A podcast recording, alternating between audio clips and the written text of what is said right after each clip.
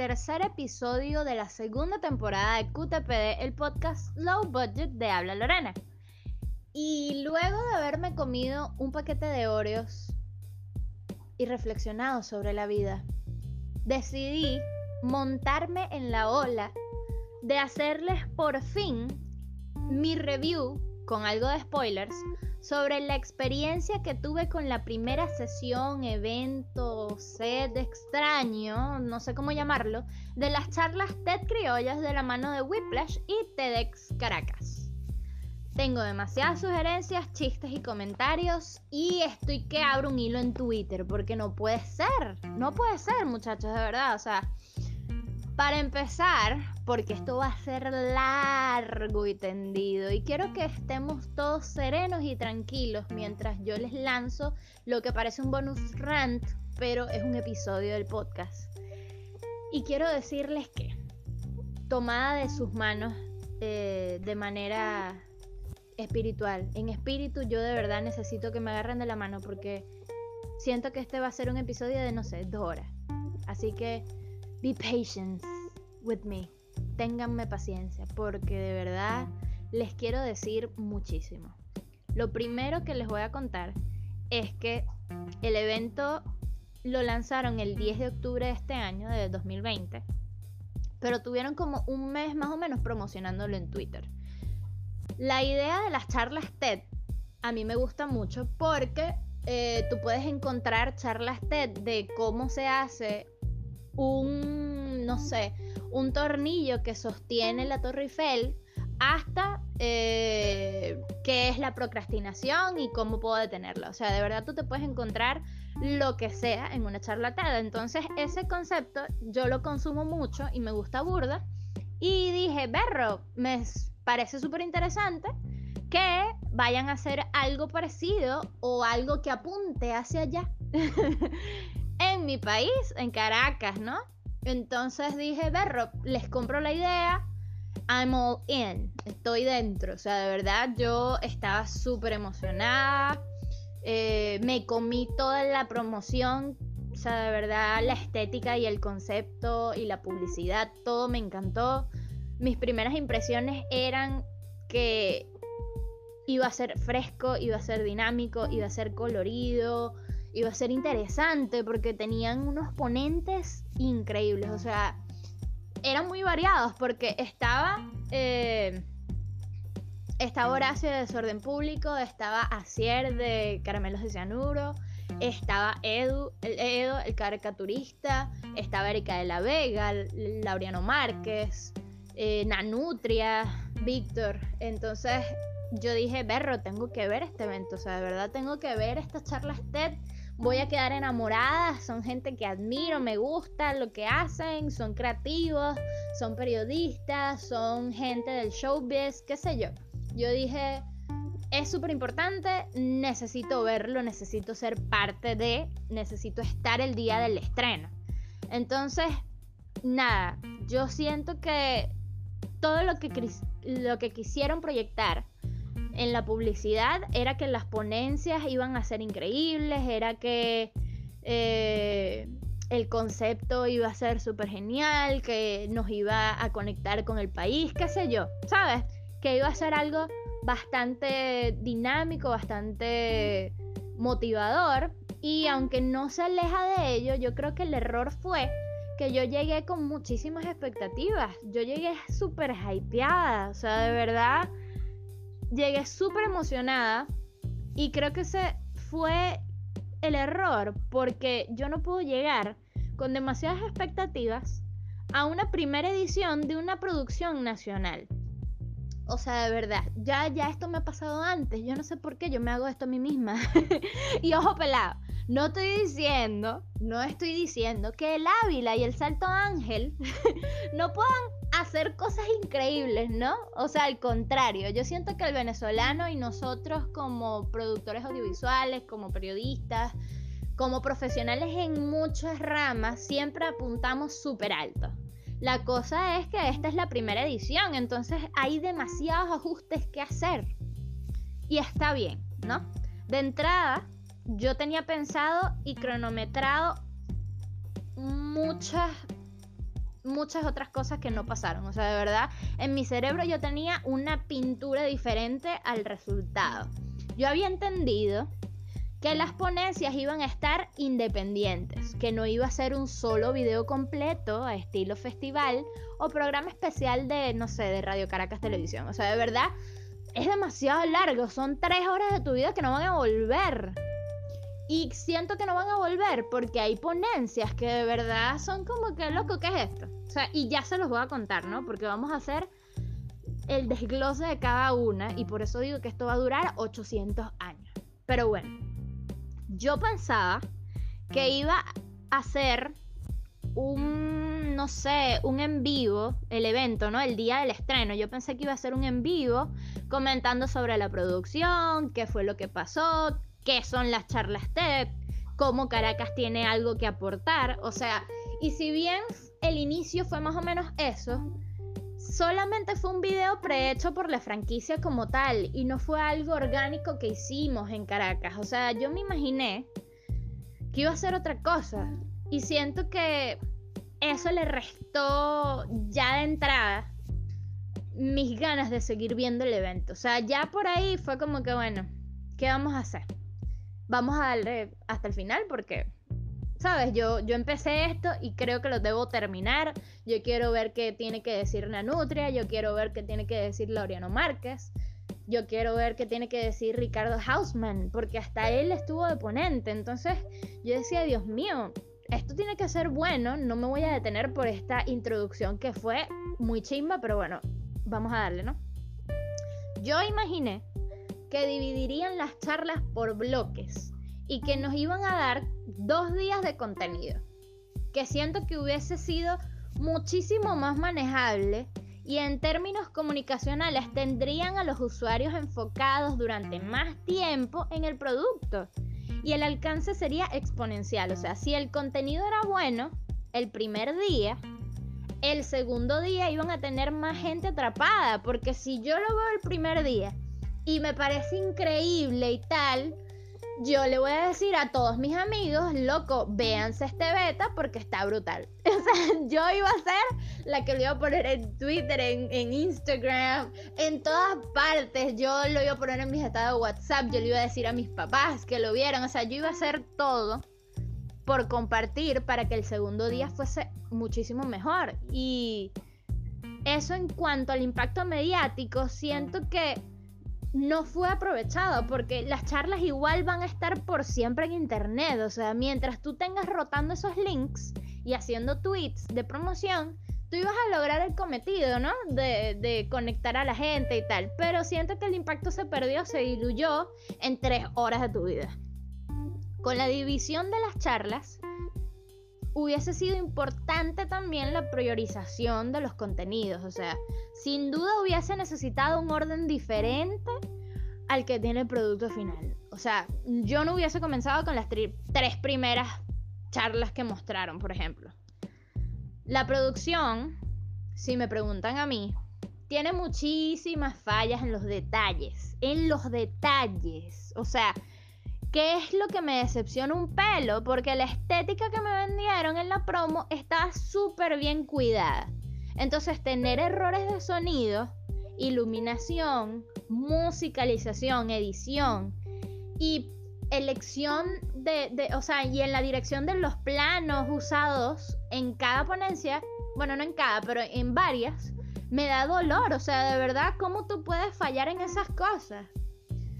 No sé, o sea, para mí la, la intensidad de las charlas TED reside, o sea, el impacto reside en el vocero y en su presentación. O sea, tú no necesitas una cortina que vaya detrás de la, de la ponencia. Tú no necesitas música. O sea, yo siento que la música es un elemento distractor.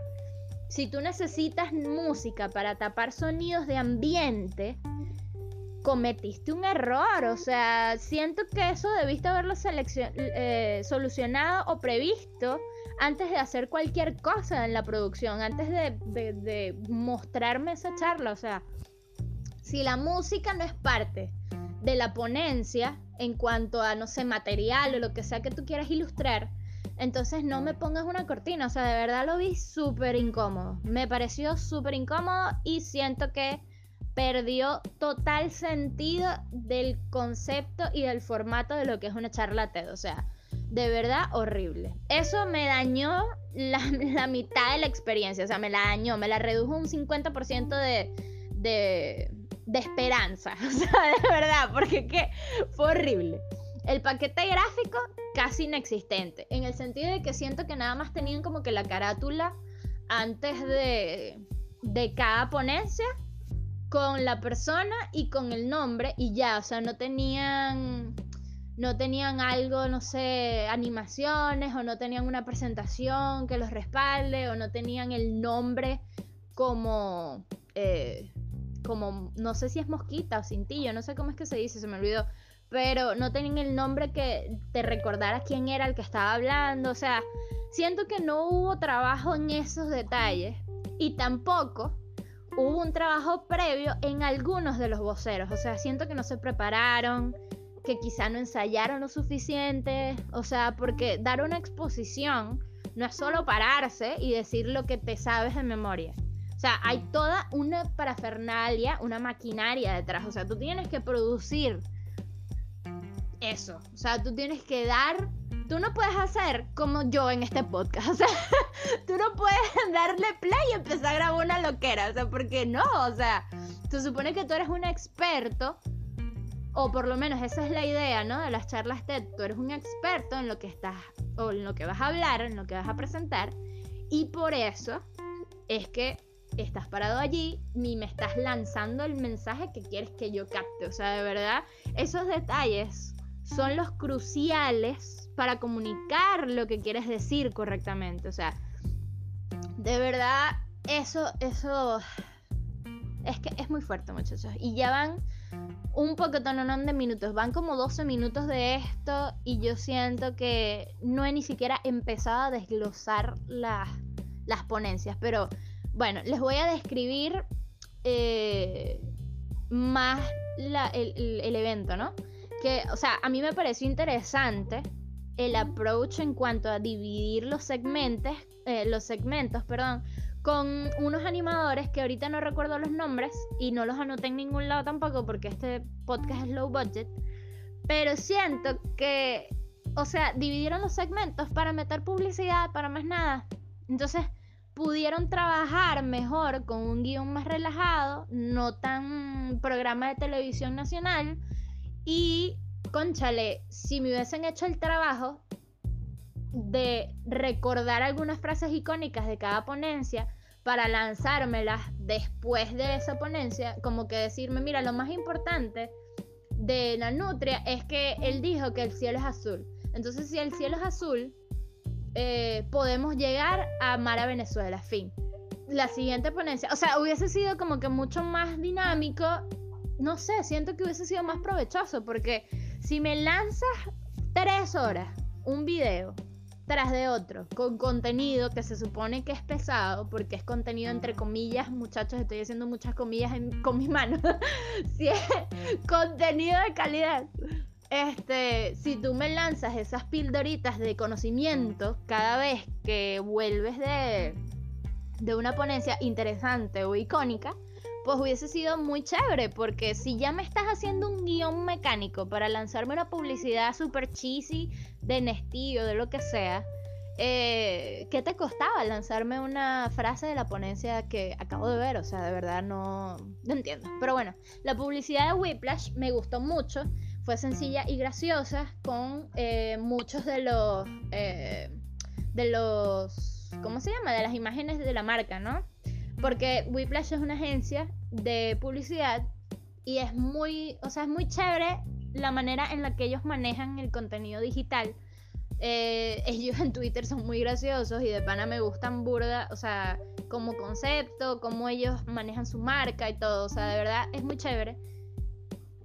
Pero, no, no sé, o sea, fue así como que, ah, una publicidad chévere. Estaba Jean-Marie, Alex Concalves creo que también estaba, estaba Chatén, la verdad es que todo muy lindo, todo muy todo, pero si se supone que ustedes estaban, muchachos de Whiplash, si ustedes estaban en la producción, de esta cosa que no sé cómo llamarla porque charlas TED no son. Cuando son tres horas seguidas de un poco de segmentos raros, eso no es una charla TED. Si ustedes me hubiesen lanzado al evento y me hubiesen diseccionado cada una de las charlas para yo poder verlas separadas por el contenido que yo quiera, hubiese sido muchísimo mejor. Entonces, si ustedes están a cargo o de la mano con la producción de esto, de esto, eh, yo siento que me, me, me engañaron. O sea, de verdad, me timaron, me robaron. Me robaron mis expectativas, muchachos. Por otro lado, ¿no? para mover, eh, para movernos ya a, a, empezar a diseccionar las charlas. Eh, las primeras tres ponencias eh, fueron tristísimas para mí. No tanto por el contenido, o sea, hubo cosas rescatables, ¿no? Sino en el desarrollo, en el desenlace, o sea, siento que, que tenían demasiados vacíos de argumento, o sea, la argumentación era rara, era vana, era, era vacía, plana, no sé, o sea, el resto de las ponencias estuvieron buenas, eh, pero esas tres primeras, de verdad, o sea, yo no sé cómo seguí viéndolo. Yo, yo sé que seguí viéndolo, fue por Erika, por, por Laureano, o sea, de verdad yo lo seguí viendo por el resto de las ponencias, pero fue fuerte. Vamos por orden. La primera es la de Edo, eh, un caricaturista, ¿no? Venezolano. Muy reconocido internacionalmente y nosotros, bueno, con la diáspora y todo esto. Él está ahorita en Miami, creo. Y él expone más o menos cuál es su experiencia y, y cómo él ve esto de, de usar su arte no solo como algo estético, sino como algo crítico y como un vehículo de protesta en contra del mal y el comunismo, qué sé yo, todo esto, ¿no? Aunque no fue la más débil, siento que no hubiese sido la ideal para abrir. Aunque no se me ocurre ninguna otra, de verdad. O sea, yo no sé con cuál hubiese abierto. No es la más débil, pero es, es X. Capaz iban en creyendo, ¿no? O era la idea de ir en creyendo con la, con la más nulita, pero no mala. La nulita como hasta la más chévere al final. Quizás, no sé, pero fue extraño, ¿no? Desde esta presentación empieza más o menos a ver, a vislumbrarse el discurso que arropa la producción completa, que no es otro que destacar las características positivas del venezolano, ¿no? Y es todo este discurso motivador, hasta encontrarse a sí mismo, con quienes somos y, y en nuestra identidad como ciudadanos, sin importar dónde estemos y todo este beta, ¿no? Cosa que la verdad es bastante necesaria. Pero ah, puede ser una fina línea entre entre ser venezolano y ser veneco, ¿no? Es como raro, o sea, de verdad, yo no me quiero ir por ahí. Pero hubo cosas en este, en este evento que la verdad es que me, me hicieron mucho ruido, ¿no?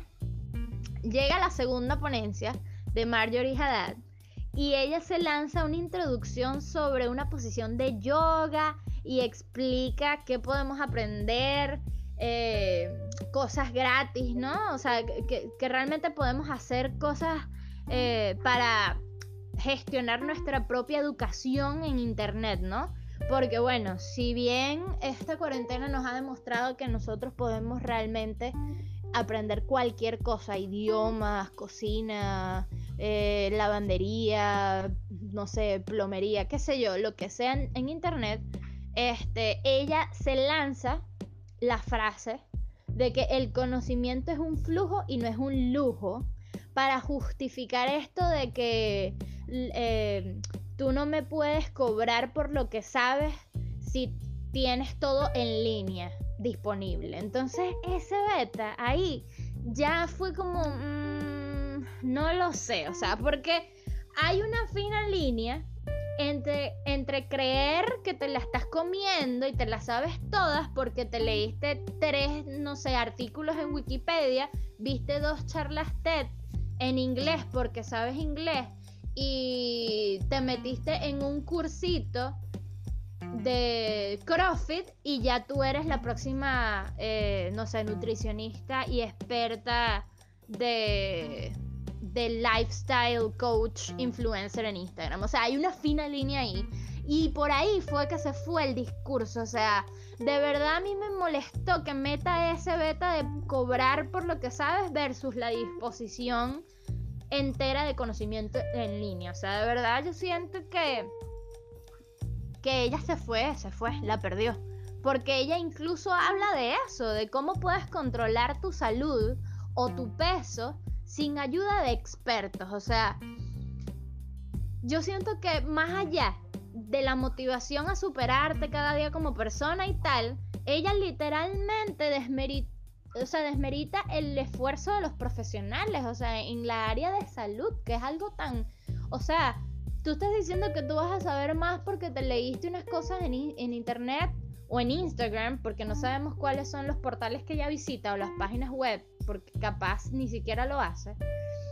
Tú vas a literalmente decir que sabes más que un médico que estudió toda su vida, porque de paso tú sabes que en medicina eh, pasas como 10 años en la universidad y haciendo todas las... Eh, el estudio de la carrera y, de ejercer en, hospitales y en rurales y no sé qué. Y después la medicina siempre vive avanzando. Entonces tú me vas a decir que tú sabes más porque te leíste unos artículos de internet. O sea, de verdad a mí no me pareció chévere eso. No me pareció y con esa ponencia en particular tuve muchos problemas porque precisamente los argumentos no estaban bien edificados y bien enfocados. O sea, las imágenes que compartían como material de apoyo estaban desordenadas, no había alguna cifra que sustentara lo que, lo que ella decía, porque eh, se iba por las ramas, todo era como muy, no sé, holístico, y lo que tú quieres ser, y lo que tienes el poder del Internet en tu mano, en tu dispositivo móvil, o sea, era una cosa muy rara, y entonces al final cierra con la misma postura de yoga que presentó al inicio, que la verdad es que eso fue lo único chévere en cuanto a discurso, o sea, no en cuanto a discurso, en cuanto a narrativa por la ilustración. Pero ya, o sea, eso fue lo único que disfruté, de verdad. Eh, fue triste, fue triste. La tercera ponencia es de Santiago Otero como Vicente, eh, como Vicente, eh, Santiago Otero como vocero oficial.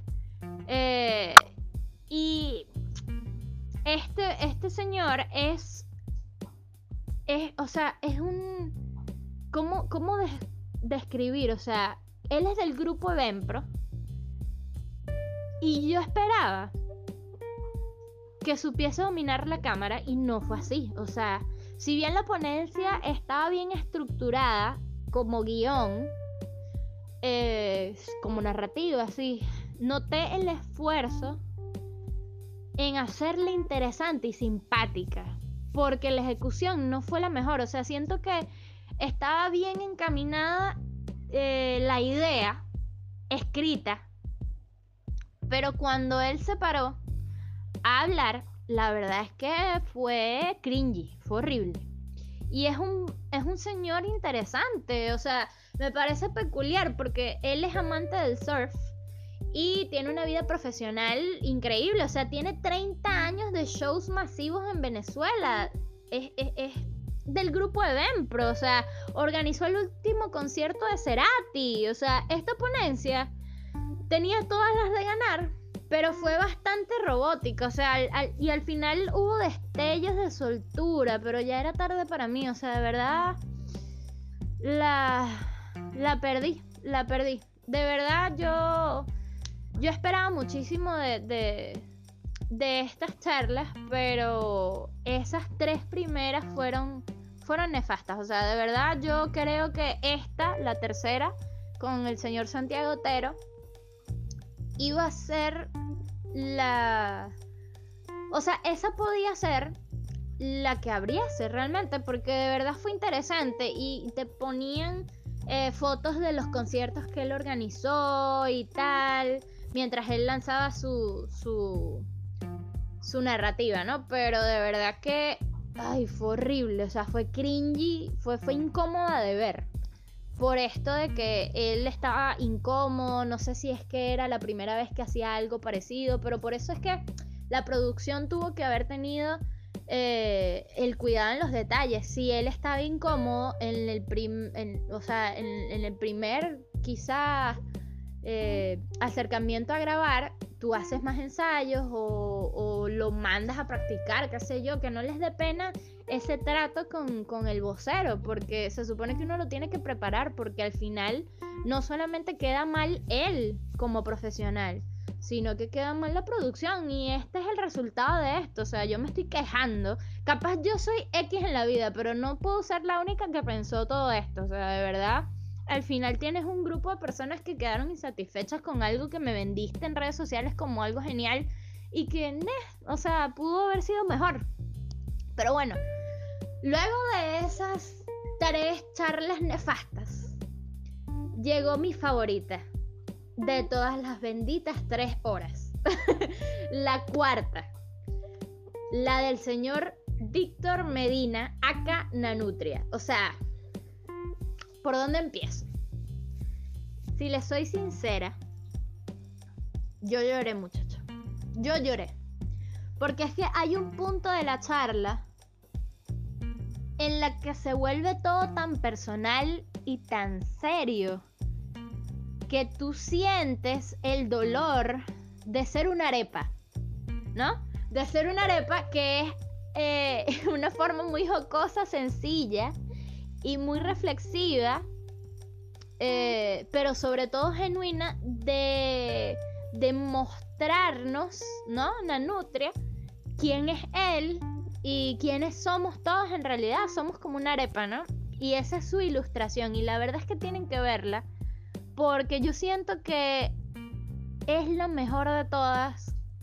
Es mi favorita. Es la que te mueve.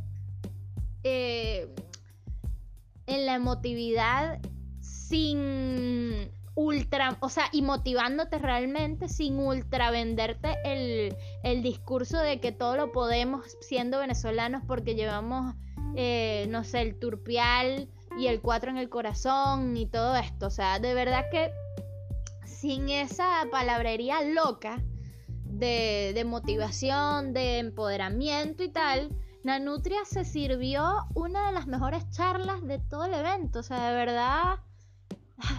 Me encantó. O sea, de verdad fue hermoso. Fue hermoso. Nanutria tiene el poder de el discurso. Y es muy gracioso que yo lo diga, pero es así. Porque él es tartamudo.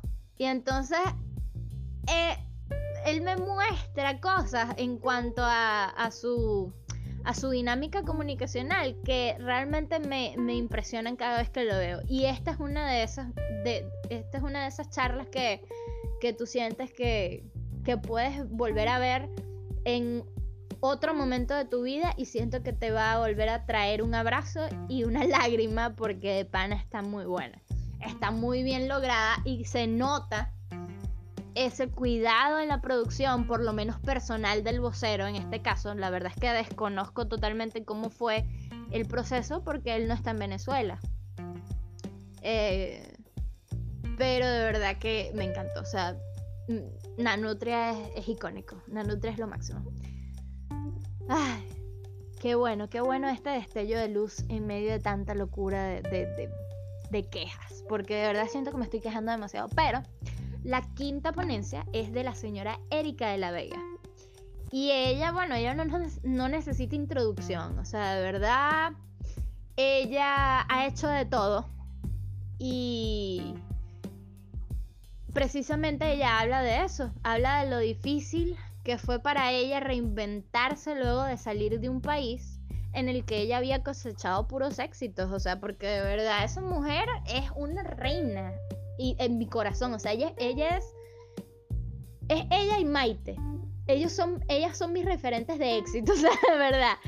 Y, y ella tuvo que, que salir de, de, Venezuela hacia otro país en, en, el que nadie la conocía. O sea, y ella describe su batalla interna con su salud mental y la importancia de buscar ayuda. O sea, de verdad, Fue bastante refrescante esta también, es mi segunda favorita, porque fue muy natural y fue directa, muy propio de Erika, la verdad.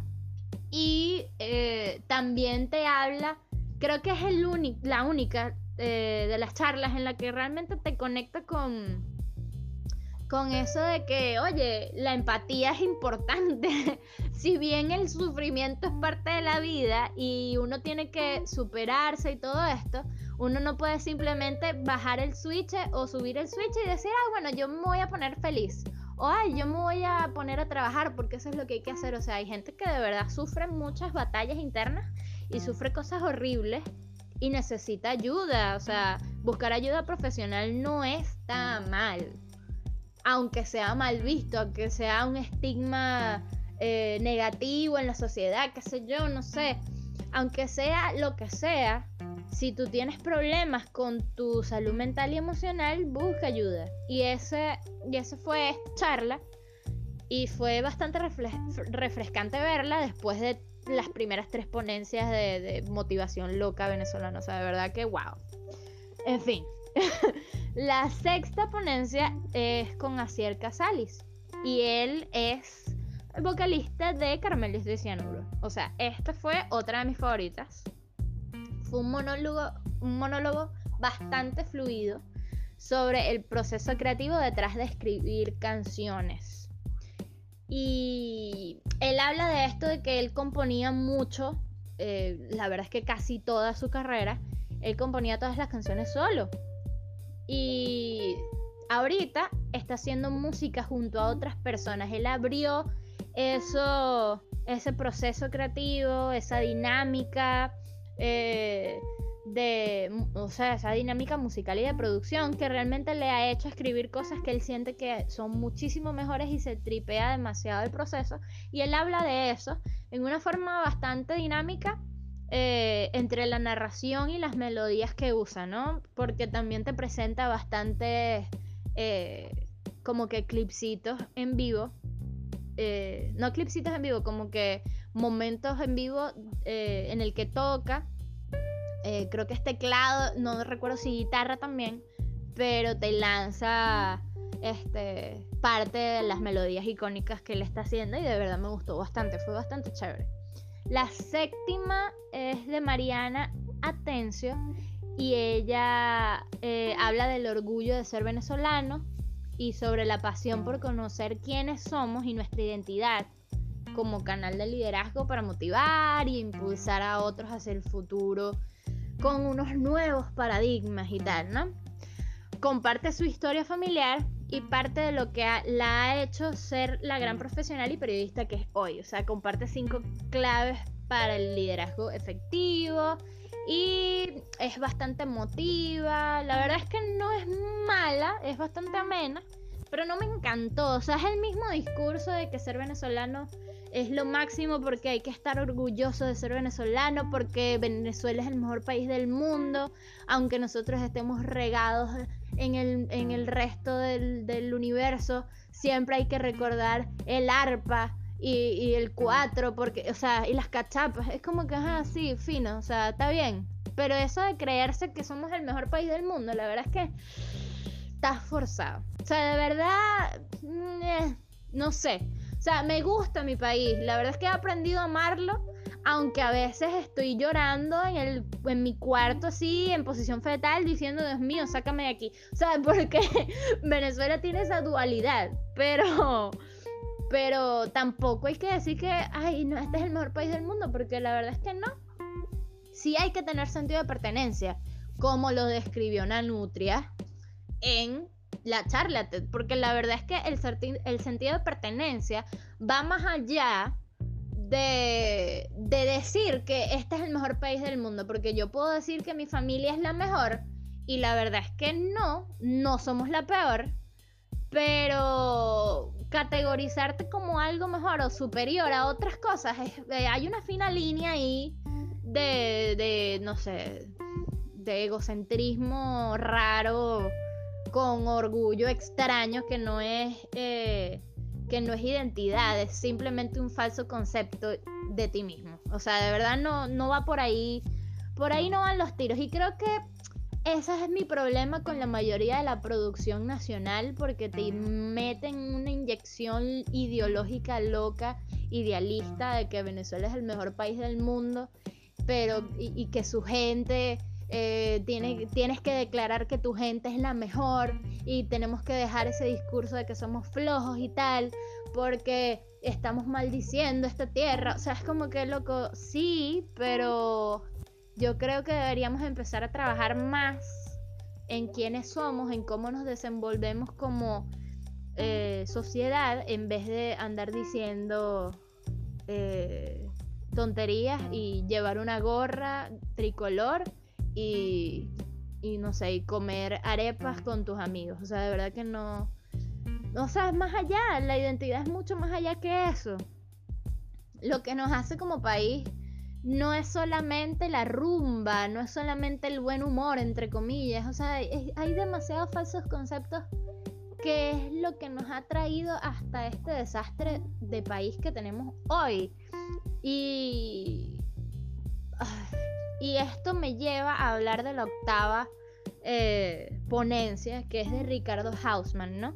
Que es este economista y profesor de Harvard, increíble, eh, que ese señor es o sea, yo lo sigo en Twitter y él a veces se lanza unos reportes de, economía para domis increíble y de verdad el que no lo conozca que lo compre porque o sea él él te explica bueno profesor al fin no él te explica cosas de la economía y de la historia y del contexto de un país en cuanto a desarrollo en cuanto a eh, relaciones públicas, em, ¿cómo se llama? Internacionales, em, qué sé yo, compra y venta este, en el continente. O sea, él te explica todo eso de forma que tú lo puedes entender. Y yo de verdad estaba esperando eso en esta ponencia, ¿no? Y él se lanza esto de que es una estrategia o una guía más o menos porque él, sí, sí, si mal no recuerdo, él eh, expone una guía para recuperar o reconstruir un país en crisis, ¿no? Que es Venezuela, o sea, porque la verdad, eh, not gonna lie, estamos en un desastre, ¿no? Y él se va way back in the day, o sea, él, habla que sí desde los 60 o desde hace más de, bueno, de 30 años, ¿qué tal? eh, cómo el país ha llegado hasta aquí, el PIB, no sé qué. Y esta ponencia me interesaba mucho cuando me enteré que él era el que lo iba a hacer, porque él explica muy bien, pero me decepcionó el poco cuidado en producir su video, porque no era, no era como las otras ponencias, esta era al aire libre, entonces el sonido era pésimo distraía demasiado al punto de que tenía que hacer un esfuerzo para poder entender lo que le estaba explicando. Y para más remate, tenía música de fondo súper alta, tenía una cortina nefasta. Y de verdad me dejó con mucho que desear. Y ni siquiera fue culpa del expositor, o sea, fue parte del proceso de producción. Si tú eres Ricardo Hausman, un profesor, un señor, capaz, y economista, capaz él no es comunicador social, él no tiene un PhD en, no sé, cinematografía, entonces tú tienes que cuidar que el sonido y el, o sea, el audio y el video estén bien cuidados, bien tratados, que tenga una coherencia, un sentido, lo que le está explicando, si hay edición, este, bueno, que los cortes no sean una transición de Star Wars ahí de PowerPoint, o sea, tienes que cuidar todos los detalles porque el ponente no lo va a hacer. Y me dejó con mucho, mucho, mucho que desear porque precisamente, o sea, eso no estaba tomado en cuenta. Entonces, ¿de quién es la culpa? ¿A quién le ha hecho la culpa? O sea, yo tengo demasiadas cosas anotadas a quién echarle la culpa porque es muy fuerte. Y la novena ponencia es de, de Laureano Márquez, el señor Laureano que es politólogo, humorista y es una de mis personas favoritas en el mundo. Y también la producción de esta charla era chimba porque tenía música innecesaria. O sea, ¿hasta cuándo lo voy a decir? Las charlas TED no necesitan música de fondo. De verdad que no, o sea, qué fastidio. Entonces, su ponencia me gustó, a pesar de esas fallas técnicas, porque es Laureano Márquez, o sea, me iba a gustar igual. Y él hablaba sobre el humor, la ética y la moral, con un monólogo bastante elocuente como es él, ¿no? Pero de verdad que, ay, esos detalles en la producción me estresan demasiado.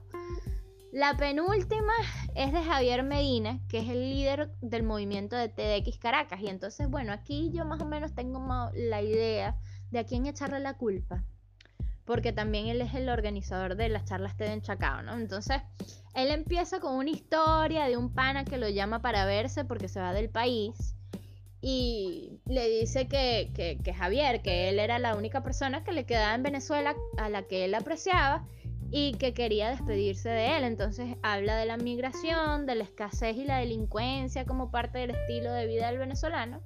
Y agrega esto de que el sufrimiento es parte de la vida, ¿no? Y de lo que no podemos realmente escapar hasta ahí yo le compro la idea. Pero luego habla sobre que empezó a reclutar un equipo para que hiciera las charlas TED con él, para cambiar la narrativa pesimista y comenzar a contar historias de superación y de motivación dentro de Venezuela, porque claro que sí, el Ávila, las guacamayas, o sea, todo este discurso, ¿no?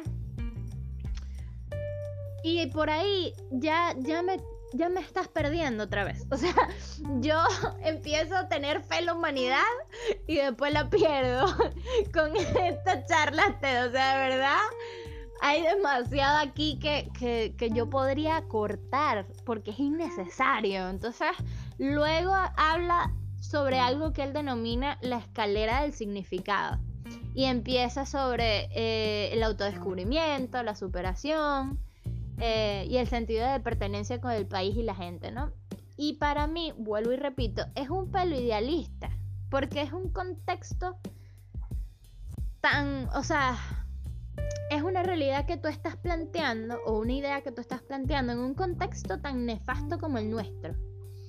Y yo no sé si es que yo de verdad soy demasiado nube, nube gris o darks o no sé, o sea, porque yo no tengo ningún problema con mirar fuera de la caja y buscarle soluciones a las cosas, porque si no, Venezuela me hubiese, bueno, me hubiese matado hace rato, hubiese acabado conmigo. Pero el tono de la charla me parece demasiado falso y para nada empático.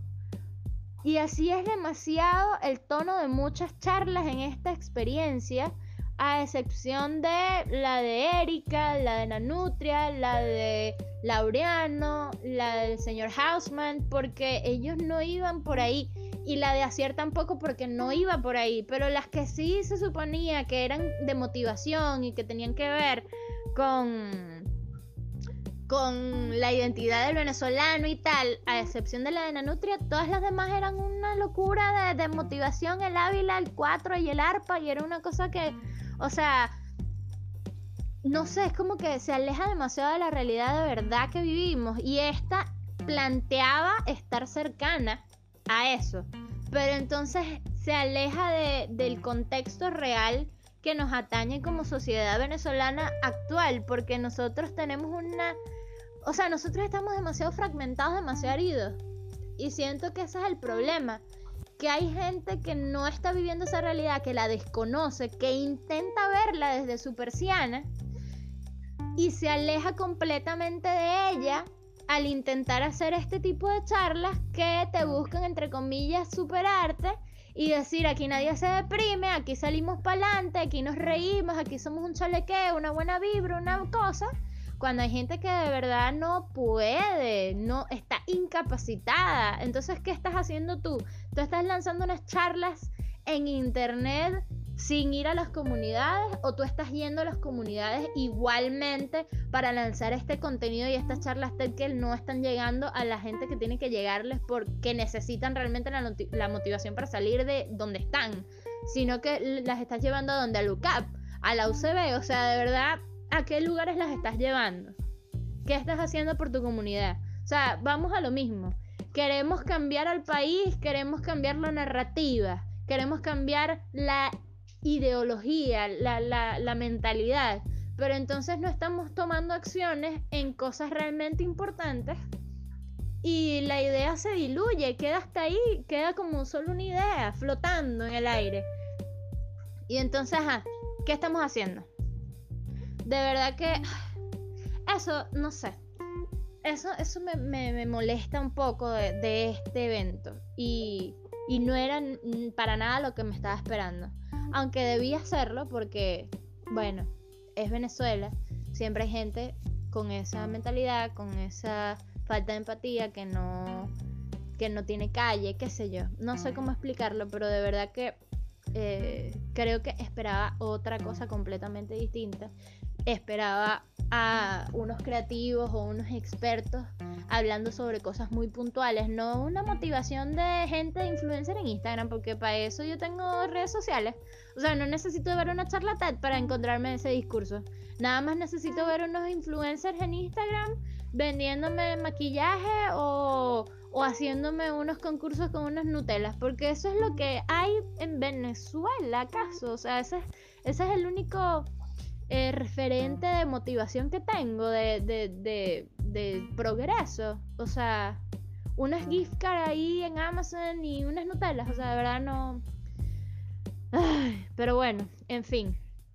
La onceava y última ponencia fue la de Horacio Blanco, de Desorden Público. Y la verdad es que él es un excelente ponente, tiene una gran chispa y es un gran músico. O sea, de verdad disfruté esta charla a pesar de todas las demás, pero esta es más de lo mismo también, o sea, habla de la migración, de su experiencia personal haciendo tours y, y relacionándose con los fans y con otras personas en Venezuela, de Venezuela en otros países, o sea, ahora sí es muy chévere, pero eh, es más de lo mismo, sí, como dije. Canta un poco en vivo para narrar y complementar su ponencia sobre lo que significa ser venezolano la verdad es que está chévere, es entretenida. Me pareció fina, o sea, para hacer un buen final, o sea, de verdad que sí, para ser la última estuvo bien. Pero e igual esta es una experiencia tan rara que no se acerca mucho a ser una charla TED, sino un programa especial de RCTV. O sea, de verdad yo sentía que estaba viendo televisión nacional. Y eso no es un cumplido. O sea, de verdad que yo te llame como programa especial de RCTV no es un cumplido. Creo que se les olvidó cuál era el formato que estaban recreando. Y lo que significa producirlo en el contexto en el que salió, ¿no? O sea, porque cuando todo es por internet, en cuarentenados, sin público, solo ellos y su conocimiento, yo creo que la charla TED era un formato perfecto para hacerlo, porque eso es lo que son. Un experto, un tema a desarrollar que solo ellos conocen o que ellos solamente deberían manejar o ser un referente importante de ese tema. Y una audiencia que en este caso no era ninguna porque eh, todos estábamos del lado de la pantalla. Entonces no necesita edición, no necesita música de fondo, a menos que la música sea parte del material, ¿no? Que vas a exponer. No necesita animadores y no necesita publicidad. O sea, mucho menos un solo video de tres horas con todas las charlas metidas con publicidades en medio para separarlas, ¿no? O sea, de verdad fue incómodo de ver. No era lo que yo me estaba esperando. Creo que entendí completamente algo distinto a lo que realmente me dieron al final. O sea, porque lo que me estaban vendiendo se veía genial. Pero bueno, es la primera edición. Quizás estoy siendo demasiado exigente. Pero fue algo decepcionante ver eso que totalmente parecía hecho por estudiantes de audiovisuales de la Católica en Guayana, o sea, salvando las distancias y sin ánimos de ofender a nadie, ¿no? Pero de verdad parecía un sin editar, parecía un evento que pude haber organizado yo con mis amigos, o sea, en fin, ¿no? Esperemos que el talento que sé que tenemos como creativos y como generadores de contenido también se muestre en otros formatos y no solo en web shows y podcasts, ¿no? Porque hay mucho que dar.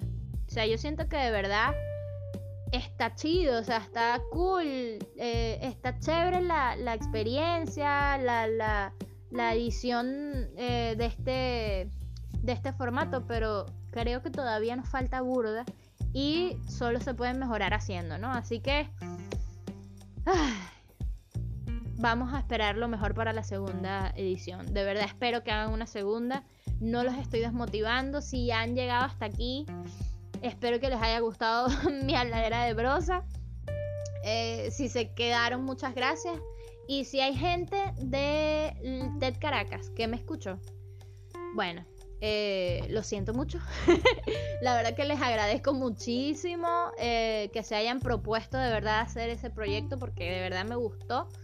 Hay muchas cosas que mejorar, como les dije. Siento que hay que repensar el approach hacia este formato, pero de verdad me gustó eh, la publicidad, me gustó la el desarrollo en redes sociales que llevaron para, para hasta el día del evento, ¿no? El evento como tal hay que repensarlo eh, y de y la charla de Nanutria es la mejor de todas, o sea, de verdad. Si llegaste hasta aquí, muchas gracias. Puedes encontrarme en todas partes como habla Lorena y que no te dé pena contarme qué piensas sobre esto. Yo sé que son casi una hora, o sea, de verdad. Muchas gracias por escuchar. Yo no pensé que yo podía hacer este review tan largo en la vida. Pero bueno, QTPD, ¿no? gracias por, gracias por, gracias, gracias. O sea, gracias por estar aquí. Adiós.